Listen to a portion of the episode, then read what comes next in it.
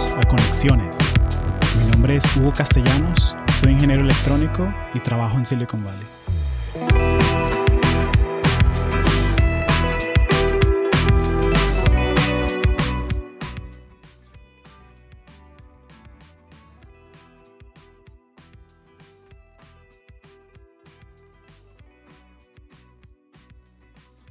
Entonces, échame el cuento. ¿Qué, qué hay de nuevo? Vamos, que de nuevo, uf, logrando cosas bien interesantes en Uber, dando clases en Uber. Tuve buenas vacaciones. ¿De qué? ¿Cómo recibiste el año? Lo recibí despierto. y comiendo, comiendo pan, comiendo ayaca, que son como los tamales, Chévere, chévere. pero mejores. Chévere, chévere. ¿Sabes qué? Una cosa cómica, porque lo que hago yo es que la conversa queda mejor. O sea, somos como que tú y yo y ya. O sea, como que esas 200 personas que se pegaron están ahí. No sé, así es. Entonces, el live de hoy... Eh, ah, Delia. Un saludo a Delia desde Monterrey. No, Monterrey aquí al lado, Monterrey, México. No, no, Monterrey, México, sí. Eh, estoy hablando con mi amigo Juan López Marcano, que él es eh, Machine Learning Engineer en Uber. Y quiero que me cuente un poco sobre cómo es trabajar en Uber. Eh, siento que yo he conocido mucha gente que, y todos los que viajamos y todo, conocemos gente que maneja para Uber. Eh, pero tengo mi, mi, mi amigo que programa, está del otro lado, él, él trabaja en la parte de, de la plataforma y nos va a contar un poquito de qué es lo que él hace. Y también quiero hablar un poco sobre el tema de las carreras para programadores. Eh, está ese debate, ya que Google, Apple y creo que Uber también ya no te piden título universitario para entrar a trabajar. Entonces que si puedes hacer el trabajo, te dan el- la oferta y entras. Entonces queremos hablar un poquito de eso y queremos catch up. Entonces déjame, eh, esto es una práctica que es que cuando uno hace el live, yo dejo ahí con quién estoy hablando. Ah, por cierto, instalé Instagram en mi teléfono, que estuvo, estuvo desinstalado como que por tres meses. Así que esto es... ¿Por qué tú tienes Instagram en el teléfono? ¿Por qué lo desinstalé? No, coño, no sé. No, no, pero ¿por qué? ¿Pero es tu teléfono o el del trabajo? No, es el mío. Ah, ok. Si no, yo, yo no, yo no acepto teléfonos del trabajo porque después... Porque te espían, ¿no? Sí, o sea, ya, ya me espían tres organizaciones, ya una, una cuarta, pues ya, ya no. ¿Qui- ¿Quién te espía ahorita? Coño, Google, Facebook, ¿quién más? Sí, pero bueno, pero, pero bueno, pero... ¿Cómo que, que, que tanto quieres que te espíen, no? O sea, no es un tema de que, de que, que no te espíen o que, no, o que sí te espíen. Es como que qué tanto tú quieres que... Sí. Yo, yo dibujo la línea con TikTok. Yo no, yo no bajaría nunca Ah, TikTok no, al no, teléfono que ese porque, otro- porque eso va directo a los servidores en China. Sí. Y me da risa ver así gente como Gary Vee, que la gente que trae marketing me, me va a escribir hate mail ahorita, que Gary Vee que habla que no, no dejen de ignorar a TikTok. Y yo como que, chamo, es una empresa china, men, o sea, ¿quién- tú no sabes que tiene ahí eso, que hacen, o sea, tienen un class action, eh, o sea, esto lo estamos grabando en enero 2020, pero esto de pronto lo está escuchando la gente en el 2050, ¿no? Capaz China ya ganó la, la Segunda Guerra Fría, ¿no? Capaz. y la tercera, Pero, ¿quién, sabe? pero, chamo, o sea, que TikTok tiene ahorita un class action suit, tiene una demanda eh, en California porque est- está compartiendo la data con los servidores en China. Coño. Una muchacha, una estudiante, ella bajó TikTok a su teléfono y TikTok eh, parece que tú puedes grabar un video y tú puedes ver un preview, o sea, de que antes de publicarlo. Y la chama agarró, hizo dos de eso y después eh, cerró la cuenta y se olvidó de eso. O sea, no cerró la cuenta, o sea, se dejó usar la aplicación y ya. Y luego, por cosas de la vida, como tú, volvió a meterse y vio que estaban posteados los dos videos. Coño. Y es como que, pero con permiso de quién, o sea, ¿por qué? Eh, entonces, cosas raras. Entonces, uno piensa como que, no, bueno, quién sabe, capaz se le olvidó, capaz estaba, eh, no sé, o sea, la gente se olvida de las cosas, ¿no? Pero la chama metió una demanda y es un class action suit. Entonces, la gente que se quiera meter, que haya usado TikTok en el ¿Cuánto le dan? 2019, eh, bueno, está andando, ¿no? Ah, o, sea, ok. o sea, cuando, cuando den el veredicto, sabremos. Claro, Este- de repente ni lo pagan. Y ahí está un proyecto de ley en el Senado ahorita, eh, para que TikTok, eh, porque, o sea, porque la empresa de TikTok son dos empresas, ¿no? Entonces son dos apps. Está el TikTok, que es la, para el resto del mundo, y uno que creo que se llama Yuomi, que es en China. Y esa lo que tiene es que, por una cosa de la ley de, de, China, es que tiene que estar en dos servidores diferentes. Un coño, interesante. Entonces, sí. Entonces, ¿qué pasa? Al final del día, la, el gobierno chino puede exigirle a TikTok, a la empresa madre, que les dé todo lo que tienen los servidores. porque China es una dictadura. O sea, o sea, tú no, tú no, no sé, pero estoy, estoy desvariando, pero yo TikTok, olvídense, yo... Um, sí, aquí, ni, aquí no se apoya ni a TikTok, ni a Huawei, ni a qué más. ¿A qué más no apoyamos, coño? No sé. Esos son los dos grandes, pero lo que pasa también es que... Eh, ni a Didi. Y a Didi también. Pero entonces, ¿qué pasa? Lo que pasa también es que en, si tú trabajas para el gobierno de los Estados Unidos o estás en el ejército, no te dejan que bajes TikTok ni a tu teléfono personal. Porque lo que pasa ah, es que porque tú no sabes qué te está aprendiendo atrás la aplicación. Si te está aprendiendo tu, tu location, tu señal de GPS, si te está aprendiendo la cámara que, sin que tú te des cuenta. Entonces son cosas que uno... O sea, que la, gente es muy alegre de, de bajar las cosas y usarlas. Y después es como que no saben lo que están leyendo. Y, y eso es lo, preocupante, porque parte del proyecto de ley es que la empresa de TikTok creo que adquirieron a Musicali, que es esta aplicación que te puedes hacer videos de cantando con haciendo lip syncing, pues con la... Ah, sí, yo vi de esa, sí, sí, sí. Entonces, van a tener acceso a esa data también. Entonces, entonces, entonces, chamo, que, que, que, que ladilla, o sea, yo, yo quiero, o sea, yo entiendo que social media y, es un poquito hipócrita que yo diga esto haciendo un live de, de Instagram, Pero, pero sí, pero me, me, preocupan esas cosas, ¿no? Y, mira, si vas a usar la aplicación, úsala, pero por lo menos estate consciente de, de, que tiene. O sea, no, no, no pongas, la, no pongas la, la cabeza en el, en el, hueco como un avestruz. Sí, mira, esto, esto que acabas de decir de, que te sientes hipócrita, este es un problema típico de, Machine Learning, ¿verdad? Okay. ¿Sabes por qué? Porque tú tienes, tú tienes objetivos de optimización que están en conflicto. Okay. Yo con, yo con TikTok y eso, este, y con Instagram y eso, pues sí, tenemos, nos sentimos hipócritas. El objetivo que, que queremos optimizar está en conflicto porque estamos haciendo un live, ¿verdad? Y estamos hablando mal de TikTok, pero al mismo tiempo estamos en contra de los que apoyan a Maduro, que son China, etcétera, etcétera. Y como TikTok está con ellos, pues, ¿qué más? Hay que agarrar el, el objetivo que tenga más presidencia, que tenga más, más peso en nuestras vidas. Claro. Y, y una, una, cosa gris que, o sea, a mí, mm, y una cosa gris es lo de la, la doble negación, ¿no? Que, eh, ah, no, bueno, porque tú, porque tú no apoyas a, a, China ni a Maduro, entonces tú tienes que estar con Trump. Exacto. Entonces, y a la gente le, cuesta entender un poco eso de que, pero, chamo, no, no es binario. Exacto. es un poco de grises, ¿no? Y, y yo creo que, que esa es la no, y aquí, no realmente no hablamos de política porque o sea, no es lo que hacemos nosotros, nosotros somos tecnócratas, ¿no? Exacto. O sea, construimos aplicaciones y, sistemas. Eh, pero sí, pero algo que estar consciente, ¿no? y, me gusta ese ejemplo de los objetivos en conflicto, eso está, bueno. Chamo, cuéntame qué, qué, hay de nuevo. Tú, tú has estado, esta es como la cuarta, quinta vez que estás en conexión. Coño, pues sí. A ver, ¿qué ha pasado desde ahí? Uf, mira, un montón de, un montón de proyectos de Machine Learning en Uber. Mm. Ahora enseño Machine Learning en Uber. Una vez tuve una clase trimestral. Entonces, hoy tuvimos una. Estuvo bien, bien bonita. Pero, pero es como Uber University. O sea, es como que para los ingenieros de Uber que están adentro. O sea, que Para la gente de Uber de adentro. Entonces, eh, lo llamamos AIversity. Entonces, la gente viene de todo con todo tipo de educación. Hay gente que, bueno, que hay gente que, que viene sin tener título universitario ni nada, que trabajan en quién sabe qué departamento, ¿verdad? Claro. Y vienen, aprenden un poquito a programar, aprenden los conceptos de Machine Learning y escriben código durante la clase. Qué bueno. Y, y, se te, y cualquier persona que esté dentro de Uber se puede meter a los cursos y sí. O sea, quién sabe si te toca el CTO que se te mete un curso así. se meta. a nosotros se nos metió en octubre alguien que alguien que tiene como que 20 años de experiencia y es así bien, bien, bien, bien alto. Entonces, cuando, nos pusimos a ver la distribución de la gente que vino, ok, gente recién, aquí tantos recién graduados, Ujú. tantos con tres años de experiencia.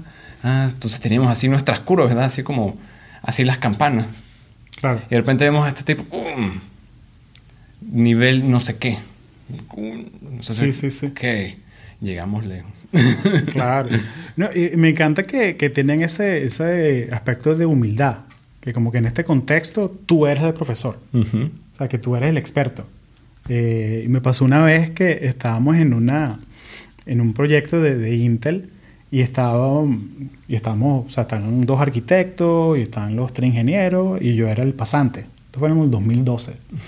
Y me acuerdo que estábamos viendo un circuito, una, el algoritmo de un I.O., de un chip, y de repente, o sea, yo pregunto como que, oye, pero ¿y ese MOSFET, ese transistor que está ahí, o sea, ¿por qué estás jalando punto .6 en vez de punto .7? O sea, ¿qué es silicio, es germanio, qué es? Y uno de los arquitectos dijo, bueno, Hugo, yo cuando diseñé esto en el 83, yo lo hice de germanio, pero no daba los yields, no, no daba el rendimiento. Entonces, entonces lo hicimos de silicio con tal cosa. Y, y yo como que, ya, o sea, este carajo inventó lo que estamos Mm, haciendo. O sea, que que, que sí, o sea, que es como que, no sé, de repente como que estás hablando de una clase de bombillos y Edison se te sienta ahí en la mesa. A ver, explícame qué es eso. Pero Wow. sí, pensé que... Menos mal que yo era el pasante y como que podía hacer esas preguntas, ¿no? De la... Pero igual, yo siento que como que pasé un ambiente saludable. Todo el mundo en la mesa tiene que ser capaz de, de hacer preguntas. pues, Exacto. de la- No te pase como ese meme que es de... eh, no sé qué es esto y ya ha pasado tanto tiempo que me da miedo preguntar. ¿no? Que con el, con el pana Y se me pasa. Parks and Recreation, ¿no? Que se me pasa. Buenísimo, man. Ah, esa, esa era la rana René. La rana René. sí, ahora con Baby Yoda, quién Con sabe Baby que. Yoda, ¿Ya, sí. ya te viste Mandalorian? Claro, los vi todos ahí en, en diciembre. Bueno, igual aquí, no hablemos nada porque en Latinoamérica no ha llegado, eh, Ah, no ha llegado. Disney Plus. Bueno, los capítulos han llegado porque hay gente que se Ah, lo no, piratea. claro, claro, yo iba a decir. Pero sí. Chamo, ¿tú te imaginas un día que la gente empieza a piratear conexiones podcast? Coño, no. Ese es como que yo ya sé que lo, lo logramos, que la gente empiece. ¿Sabes qué está pasando? ya, ya, ya lo están haciendo. Eh, bueno, sí y no. Porque hicimos un, hice un capítulo con un pana, José González, cubano, que es un chamo que estaba en Netflix. Ah, es que yo sé cómo hacen eso en. Cuba. Sí, sí, sí. Lo del paquete. Sí. Entonces, entonces yo de repente, yo, ¿sabes que yo, yo puedo ver dónde la gente lo baja. Y yo, que hay 14 downloads en Cuba. Y yo, ¿cómo es la vaina? O sea, ¿cómo, cómo hacen para...? o sea, porque me imagino que tiene que haber un poco de firewalls, o sea, que, pero me imagino que capaz lo bajaron en un hotel, de los, o sea, que hay- porque hay hoteles para turistas y hay como que casas de visita, cosas Sí. así, que son casas particulares que la gente puede quedarse. Y los hipsters de San Francisco se pueden tomar las foticos para el Instagram, que triste la vaina. Pero, pero, mm, entonces, creo que es que lo bajaron de ahí y eso está en el paquete, está rodando. Coño. Entonces, sí, sí, sí, sí. Y, y no, el chavo muy agradecido, lo agregaron como 40 personas en LinkedIn. Ah, coño, qué bueno. Sí, sí, sí. Pero te iba a preguntar, ya que capaz para mucha gente este es el primer capítulo, ¿qué es esa vaina de Machine Learning? Explícame que, con qué se come. Eh, capaz dan un, ej- dame un ejemplo. El ejemplo cuando, cuando viene, no sé, tu tía de Venezuela y te que, "Y, muchacho, ¿qué tú qué haces allá? Tipeando ahí en la computadora esa pantalla negra, así que... o sea, como que, ¿qué es eso Machine Learning? Sí, entonces mira, antes de, de- de- de hablar de Machine Learning, quiero, quiero hablar de los, de los círculos, de los campos con los que, de los que, que la gente confunde mucho con Machine Learning, ¿verdad? Entonces, esta inteligencia artificial que... y la inteligencia artificial, en- desde, desde el punto de vista más puro, se trata simplemente de, de hacer actividades de una manera más automática. Okay. Entonces, si tú estás escribiendo código, ¿cuál es una manera de, a- de hacer actividades automáticamente? Con, tú pones un, un loop, un for, algo así, y pones un if and else. Eso en teoría, eso es inteligencia artificial.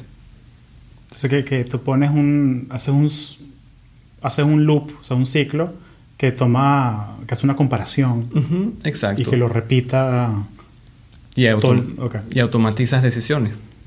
Eso, Entonces, eso es inteligencia artificial, eso es suficiente. Entonces, dentro de Machine Learning, entonces, el tipo de... La, cosa con las decisiones cambia. Lo que quieres hacer es que tú quieres, quieres, quieres hacer una fórmula, ¿verdad? Tú quieres agarrar decisiones e información y de ahí aprender reglas para crear nuevas decisiones. Ok. Entonces, eso es Machine Learning, ¿verdad? Que es un poquito más que escribir el if y el else. No, aquí es, tú agarras información, aprendes los if y else y todo lo demás y produces nuevas decisiones. Okay. Y después el deep learning, ¿verdad? Es está dentro del machine learning, pero se trata de cómo haces tú para que en una, en una representación de varios niveles logres lo mismo del machine learning, pero, pero logres aprender reglas más complicadas y representaciones más complicadas. Entonces, por ejemplo, ¿qué, es una regla sencilla?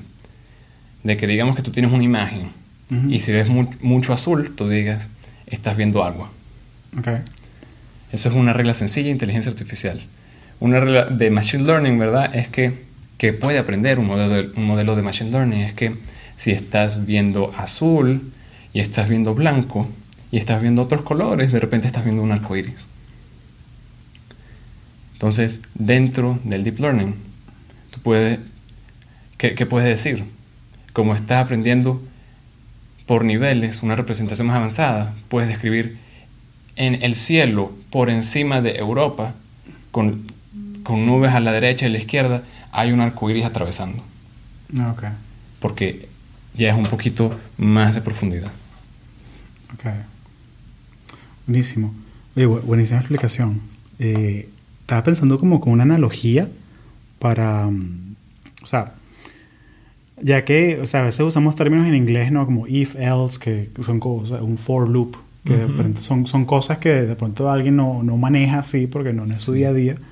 Eh, y estaba pensando como que inteligencia artificial, como que la barra de entrada está tan baja que si lo ponemos inteligencia, no artificial, inteligencia natural, de pronto, una bacteria. O sea, una bacteria es, vida, ¿no? O sea, está viva, tiene una inteligencia, entre comillas, o sea, porque o sea, la bacteria se comporta de cierta manera al, al atacar un cuerpo, pues un ente, o sea, se mete de cierta manera. Pero si te vas a un niño de 10 años, también es vida, también tiene una inteligencia, ¿no? Exacto. Pero es mucho más avanzado que una bacteria. Exacto. O un virus o una... O sea, cualquier, cualquier otro, otro ser vivo, ¿no?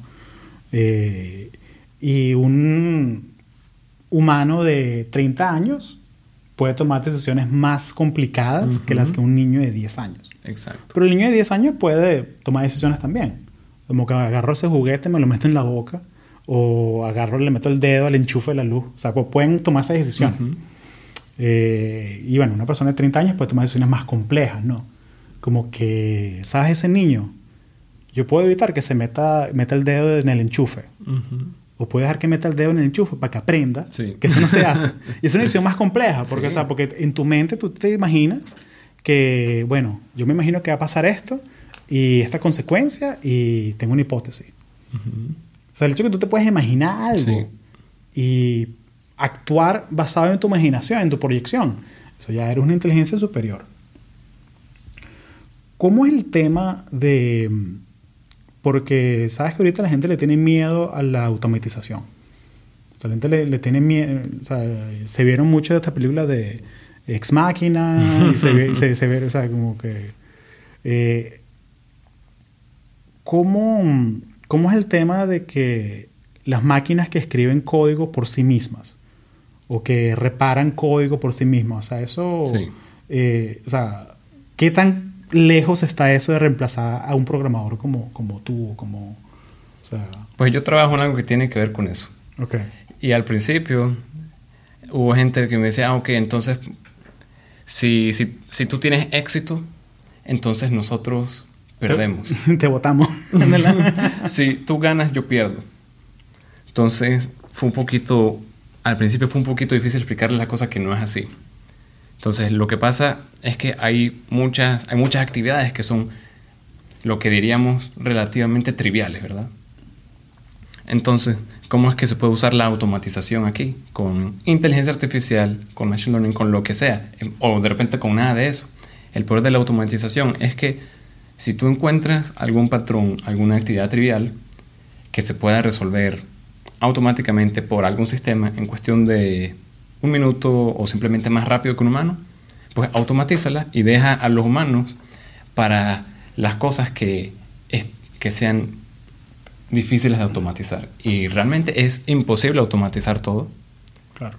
Y si tú trabajas en una empresa, ¿verdad? Y tú tienes cierta cantidad de dinero para contratar gente, ¿verdad?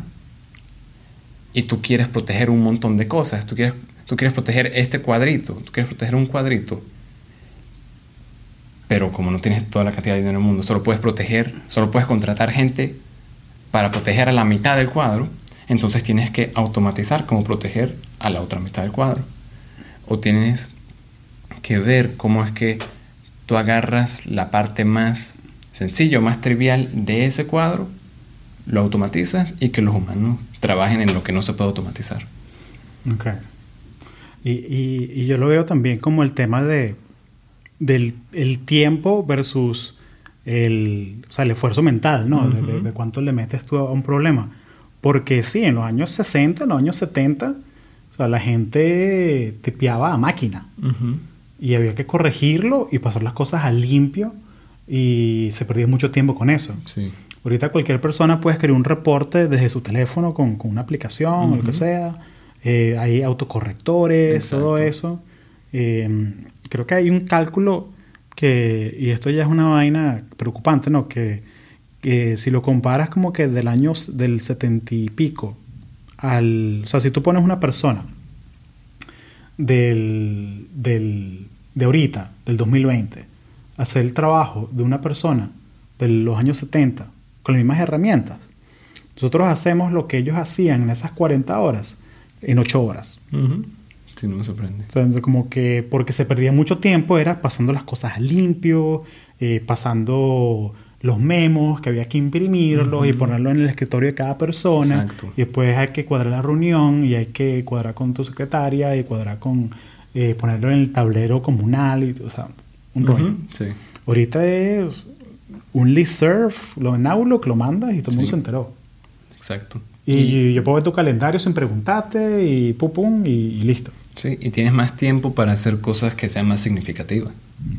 Exacto. ¿Tú crees que, tú, tú crees que de pan hay que trabajar ocho horas al día? O sea, ¿tú crees que en el paradigma que, que hay ahorita de tantas cosas que podemos hacer, automatizar, ¿tú crees que o sea, tiene sentido pues que la gente trabaje ocho horas al día? Yo, yo, pienso que no, pero me gustaría saber qué, qué opinas tú. Pues depende, o sea, yo yo, honestamente, yo automatizo, yo me automatizo de mis trabajos para tener más tiempo para trabajar en otras cosas.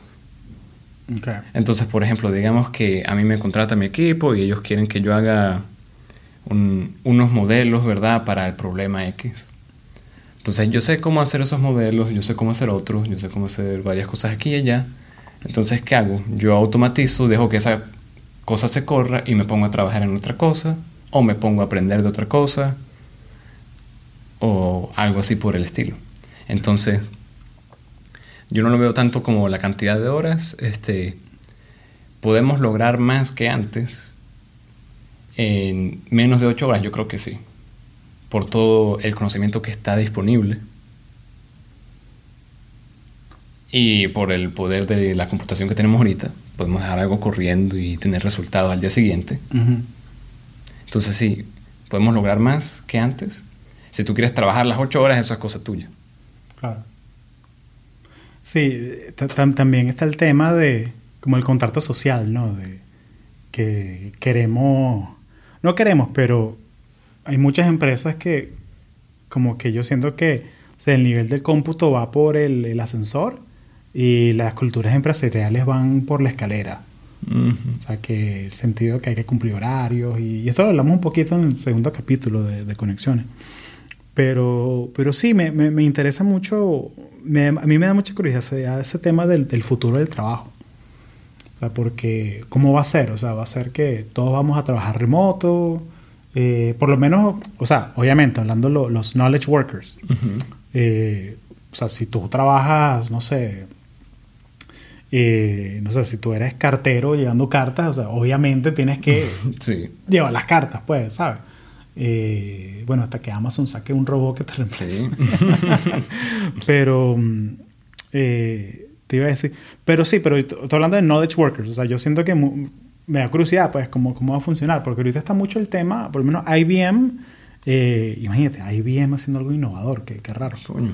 Están haciendo, yo- yo- yo- o sea, también es modelo de negocio, ¿no? O sea, que ponen que, que muchas de, la- de las personas, no me acuerdo el porcentaje ahorita, pero que tú puedes trabajar remoto y tener un trabajo completely remote dentro de IBM, que es una empresa grande, vieja, o sea, que, que me llama la atención, pues. Sí. Porque yo cuando escucho, eh, o sea, porque hay muchas empresas que son fully remote, como está Doist, está Buffer, eh, la, gen- la gente que, que Hootsuite, o sea, estas, em- estas empresas de automatización, Sí. fully remote. Basecamp es otra. Basecamp es más arrecha aún, porque Basecamp es un equipo que es 100% remoto y parte de la política de la compañía, nosotros solo trabajamos 32 horas a la semana. Están, o sea, están, eh, o sea, comenzaron en Chicago y ahorita están en todo el mundo. O sea, no- Pero, no pero, sabía. pe- pero es una empresa americana que tiene eso, porque 32 horas a la semana.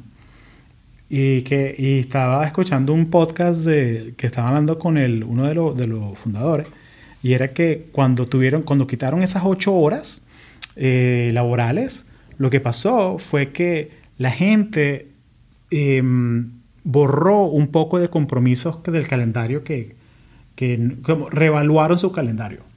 Entonces, como que, coño, ese update meeting de pronto no hace falta. Eh, de pronto, ese poco de emails no, no hace falta. Entonces, como que se optimizaron para la eh, Parkinson's Law. Ujú. ¿Te has escuchado Parkinson's Law? Eh, bueno, mejor dímela para ver. Es la de toda tarea toma el tiempo que se le da para hacerla. Ah, se sí. estira, se expande para el tiempo. Sí. Entonces tú dices que, bueno, tengo que mandar un email. Pero bueno, pero lo puedo mandar el viernes que viene. Se me va a tomar una semana mandar ese email. Pero tú dices, no, tengo que mandar un email. Pero yo lo puedo mandar después del almuerzo. Sí. Y le tomó una hora, pues, o sea, ¿sabes? O sea, como que... O tengo que hacer una presentación. Ah, pero es para dentro de un mes. Bueno, pero puedo hacerla ahorita y que esté lista. Entonces son dos maneras de, de pensar la vaina. ¿Qué... mm, Tú que estudiaste, tú que hiciste tu master's, todo eso, eh, ¿tú cómo, cómo ves el tema de, de aprender machine learning? Sea, porque yo veo que hay bootcamps, tú puedes aprender formal como, como tú hiciste. ¿Cómo... Cuéntame un poco de eso, ¿cómo, Sí. cómo hace uno para aprender machine learning? Pues yo soy el tipo de persona que cree que si tú te agarras un libro y una computadora, tú puedes aprender lo que tú quieras. Claro. Eso, esa, es, esa es mi opinión. Entonces, lo puedes hacer con un bootcamp, lo puedes hacer tú solito o solita, solitex. Solitex. And- Andrea nos va a Ay, sí. ahorcar. Pero sí, es que lo hacemos por chaval. Sí, sí, sí. Andrea, tú sabes que te queremos. Sí. Y sabes que ahora ya no edito nada, así que esto va todo Ah, no, aire. perfecto. Sí, sí. No, no es que nos están viendo. Aquí, aquí no estamos, aquí no se viene a mentir. Sí, ah, no, ahorita- los de Nueva Zelanda deben estar oyendo el Solitex y todo eso. Chavo, me escribió un pana de Suiza. Ajá, cuño. Hay un español que vive en Suiza que, no, que seguidor de conexiones y tal. Me escribió este que- Te lo escribió así con el acento. Exactamente. Era tan fuerte el acento que se le veía en el mensaje. ¿no? Un saludo al pana Enrique. Este, mm, sí. Entonces, entonces tú sientes que, o sea, si tienes la disciplina, tú lo puedes aprender. Sí. Ok. ¿Y, y qué opinas tú de...? Estamos hablando un poquito antes del tema este de, del el, el gold rush, ¿no? De- de- del oro, cuando descubrieron el oro aquí en Ujú. California. Y como que el oro moderno es la, la data, ¿no? La información, todo, todas estas aplicaciones que quieren... ¿Cómo hacemos para hacer servicios, aplicaciones que, que ayuden a la gente y que, Ujú. eh, o que no ayuden a la gente? Que, que la gente nos pague Sí. por, por tenerlas, ¿no? O sea, como- O sea, crear una necesidad en vez, en vez, de, en vez de resolver un problema. En- en- Sí, ento- entonces el tema de que como que mucha gente quiere fundar el próximo startup y al final del día, que es como que uno de cada 100 Ujú. startups logra hacer plata. Sí. Y sería, o sea, esto es un número inventado, pero me imagino que de ese uno de cada 100, uno de cada mil logra ser un unicornio, pues un. Facebook, un Slack, una, una vaina así. Puedes ser un unicornio y perder dinero. Como nosotros. Como Uber, exacto, porque, bueno, y, y estamos en las oficinas de Uber, así que mosca que no está por aquí nadie, así que Uber no ha hecho plata. No, No. todavía. Este, y ahorita, y ahorita vamos a cenar, gracias a Uber que nos va a brindar la cena. Entonces, es interesante esa vaina, pero entonces yo veo que hay mucha estructura de la gente que puede hacer plata con, no lo con los apps, pero vendiendo cursos de programación, Sí. hacen bootcamps que aprende a programar en dos semanas y vaina, como que, y es como que, ah, no sé, como que es como cualquier mercado, ¿no? Hay, Sí. hay cosas buenas, hay cosas malas, hay cosas regulares, entonces hay que, hay que informarse, ¿no? Pero, mm, ¿qué opinas tú sobre los bootcamps? O sea, ¿tú, tú has trabajado con gente que, que ha hecho bootcamps? O... Pues no, lamentablemente no, no he trabajado con gente que ha hecho bootcamps. He conocido gente que ha contratado, gente que se graduó de estos bootcamps. Yo conozco a alguien que hizo un bootcamp y ahorita trabaja en Waymo, que es la empresa de los carros automáticos de Google. Entonces, bueno, la muchacha llegó a un, a un lugar con mucha reputación. Así que, así, así que se puede, ¿no? Pero entonces yo creo que, yo creo que depende mucho de, de el estudiante y del trabajo. Mm. Porque hay trabajos donde simplemente, si no tienes, no sé, cinco publicaciones en tal y tal conferencia, no, no calificas.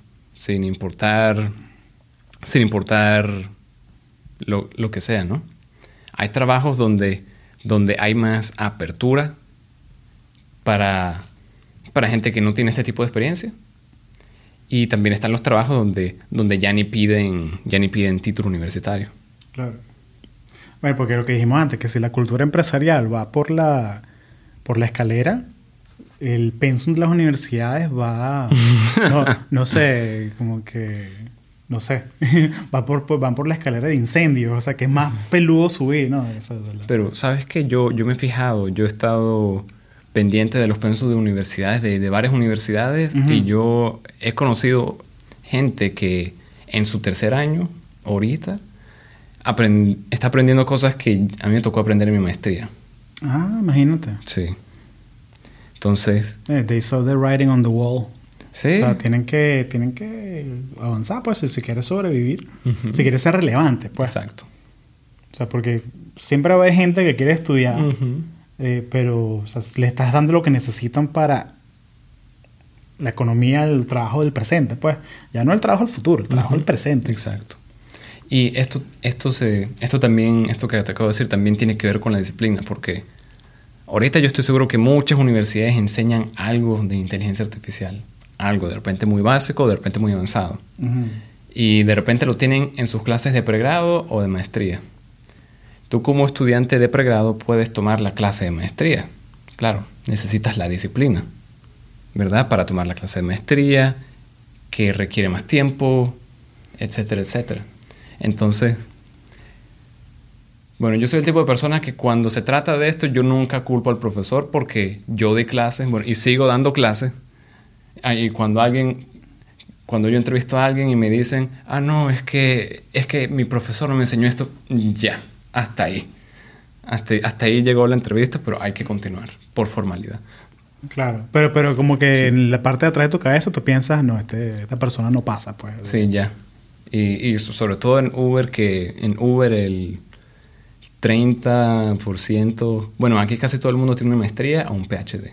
Y si tú aplicas a Uber y tienes PhD, tu currículum va arriba de, de todos los que no tengan PhD. Tiene sentido. Y, y hemos visto los resultados. O sea, yo, cada vez que yo he recibido, en mi vida, cada vez que yo recibo un pasante que está haciendo un PhD, yo veo resultados de alguien, de alguien que ya tiene varios años de, de experiencia profesional. Sí, y es otro nivel, porque tú te das, porque cuando estás en grad school de computer science o electrónica o cualquier cosa, estadística, ya como que tienes ese, tienes esa, ese grit, ¿no? Ujú. esa, esa- estás acostumbrado a que, no, bueno, esto no funciona. Bueno, veamos cómo resolvemos. Sí. Y te das tres horas, cuatro horas, ocho horas contra la máquina y tienes esa, esa constancia, esa, esa, no sé cómo se dice grit en español, o sea, como que esa... Sí, constancia, disciplina. Sí, sí, sí, esa, esa entrega pues de que vamos a resolver esta vaina. Y, y es una manera muy, muy diferente, porque yo siento que eh, hay personas que no tienen la paciencia. Sí. Y es parte, o sea, y es parte también conocerse uno mismo, Ujú. que es que de pronto yo sé que yo tengo la paciencia. O de pronto yo tengo la paciencia, pero eso no es lo que yo quiero hacer. Exacto.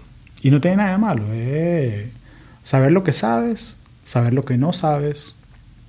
Y lo peor es cuando no sabes que no sabes. Sí. Eso sí es el blind spot que hor- horrible, Sí. olvídate. Pero sí, tú sabes que eso, eso de, de lo que no sabes, lo que no sabes, pues todos tenemos un poquito de eso, ¿no? Hay, No, claro. hay un concepto que se llama, en inglés, en inglés se llama bounded rationality.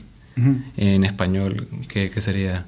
Racionalidad eh, enmarcada. Este, sí, no, no este, racionalidad limitada. Limitada, limitada. Y, y es cierto, o sea, si, si nosotros fuésemos omnipresentes, si estuviésemos en todas las partes del mundo, como en- TikTok. como, como Facebook, Ah, como sí, Zuckerberg. Como, como TikTok. Sí, termina tu idea, disculpa. Pero sí, si estuviésemos en todas las partes del mundo, en todos los distintos puntos de la historia, nosotros podríamos tomar las decisiones óptimas en cada momento de la historia para lograr la meta que queremos lograr por el bien de toda la humanidad. Pero no es así. Entonces lo que tenemos que hacer es aceptar nuestras vulnerabilidades eh, e intentar tomar las mejores, las mejores decisiones con la, con la información que tenemos, pero asegurarnos de expandir la información que tenemos. Exacto. Estás consciente de eso. Ujú. Buenísimo. Consejo práctico. Y para seguir cerrando, porque... Lean. eh, eh, el consejo práctico. Eh, ¿Cómo... O sea, ¿cómo evita una persona que está... que escucha conexiones, que eh, de pronto es estudiante, está comenzando su carrera, trabajando... Eh, porque esto lo escucha gente en México, en España, en Argentina, en Colombia, Nueva Zelanda, un saludo. al Corea del Sur. Co- Corea del Sur. Eh, nos llevan escondidos a Cuba para, para que la gente escuche. ¿Cómo haces tú para evitar, o por lo menos minimizar, que te automaticen tu trabajo? O sea, ¿cómo haces tú para, para evitar eso? O sea, la gente que tiene ese miedo de que no, me van a automatizar el trabajo, que- ¿cómo, cómo, cómo comienzas tú a atacar, a unpack esa, esa, esa pregunta? Ok, la pregunta tiene que ver de qué debe hacer la gente que tiene ese miedo para, para sentirse mejor, para... ¿Cuál es la meta aquí? La meta aquí es que mejorar tu, mejorar tu, tus skills. O sea, como... Y, y, creo que también eso es algo práctico. Que ¿Cómo hago yo para quitarme ese miedo de que, eh, no, que yo no voy a ser relevante de aquí a que me gradúe? Por Sí. ejemplo. Sí, uf, mira, yo no he pensado en esa, pero entonces ajá, vamos a hablar primero de, de la otra. Ok, ¿cómo uno, bueno, yo creo que las dos tienen que ver de cómo, de cómo permanecer relevante. Y Exacto. Vete por ahí, sí. sí, entonces, yo de verdad quiero que la automatización pase. Yo, yo quiero, yo me, automatizo, yo me automatizo a mí mismo y me encantaría que otro lo haga, para que yo ni siquiera tenga que hacer eso y yo pueda trabajar en más cosas. Y bueno, yo les recomendaría que pues que tengan este, este tipo, esta manera de pensar de crecimiento, de que mientras más cosas estén automatizadas, más van a crecer ustedes, porque van a tener más trabajo significativo. Entonces lo que tienen que hacer es descubrir cuál es ese trabajo que es más significativo y que va a ser relevante o que ya es relevante. Y aprender lo que haya que aprender. Y claro, si ese trabajo no les gusta, de repente hay otro trabajo también significativo. Igual, menos, eso no importa. Pero eventualmente vas a llegar al trabajo significativo que te va a gustar y que vas a poder hacer porque alguien ya te está automatizando en otra parte. Claro. Excelente. Y sí, y una analogía que capaz va por esa misma vertiente es la de el, un carro, un coche. O sea, hay una persona que conduce el coche, pero también hay un mecánico que sabe cómo repararlo. Y también hay un ingeniero, un equipo de ingeniería que diseña el motor del coche. Entonces, yo lo veo de esa manera. O sea, como que si tú ves que estamos rodeados en este mundo de apps, ve cómo tus skills encajan en ese mundo. O sea, porque de pronto, mira, de pronto yo no soy machine learning engineer, yo no sé hacer esos modelos de cómo funciona Uber y cómo... De pronto ese no es mi fuerte. Pero yo soy muy bueno bien, haciendo que una app sea intuitivo de usarlo. Bueno, vete por UX. Exacto. Vete por User Experience. O sea, de cómo diseñar los botones, los colores, como que cuál es la, el flow, el flujo de las preguntas que le hace el usuario. Todo eso. Vete por ahí. Pero, o sea, búscate en qué pedazo del ecosistema tú puedes entrar. O sea, porque tú puedes conducir un, un, coche sin saber cómo funciona o sin saber cómo hacer uno. ¿Sabes? Entonces, bueno, aprende a conducir. Sí. O sea, aprende a conducir, o sea, aprende a usar estas aplicaciones. O sea, es, em, sí, es como que es la parte visceral de que, oye, ¿cómo evitar que me automaticen el trabajo? O sea, como que... Em, sí, oye, no, muchas gracias por esa, esa perspectiva de pana que, que creo que ayudará a mucha gente. Me, me contenta, me contenta. Y les iba a comentar algo que, algo que, me, que me dijo el, el CEO de Uber hace como un mes. Dara. Sí. O cuando, cuando lo conocí. Este, yo, estamos hablando ahí de varias cosas, porque bueno, hay muchas cosas que aprender, etcétera, etcétera. Y todos tenemos muchas debilidades, ¿verdad? Entonces yo particularmente, yo acepto todas mis debilidades, yo, a mí no me importa si, si hay gente que cree que o soy débil o vulnerable, a mí no me importa porque yo siempre ando corrigiendo algo, ¿no? Entonces el CEO de Uber me dijo que sí es bueno estar corrigiendo algo, ¿verdad? En, hay que tener un, una mente de moderación, ¿verdad? De que hay que corregir cosas en moderación, pero hay que trabajar en tus fortalezas actuales en moderación y en tus fortalezas futuras también en moderación. Porque las fortalezas, las actuales y las futuras, se van a convertir en tus superpoderes. Y tus superpoderes, eso sí no, eso sí no creo que se pueda automatizar.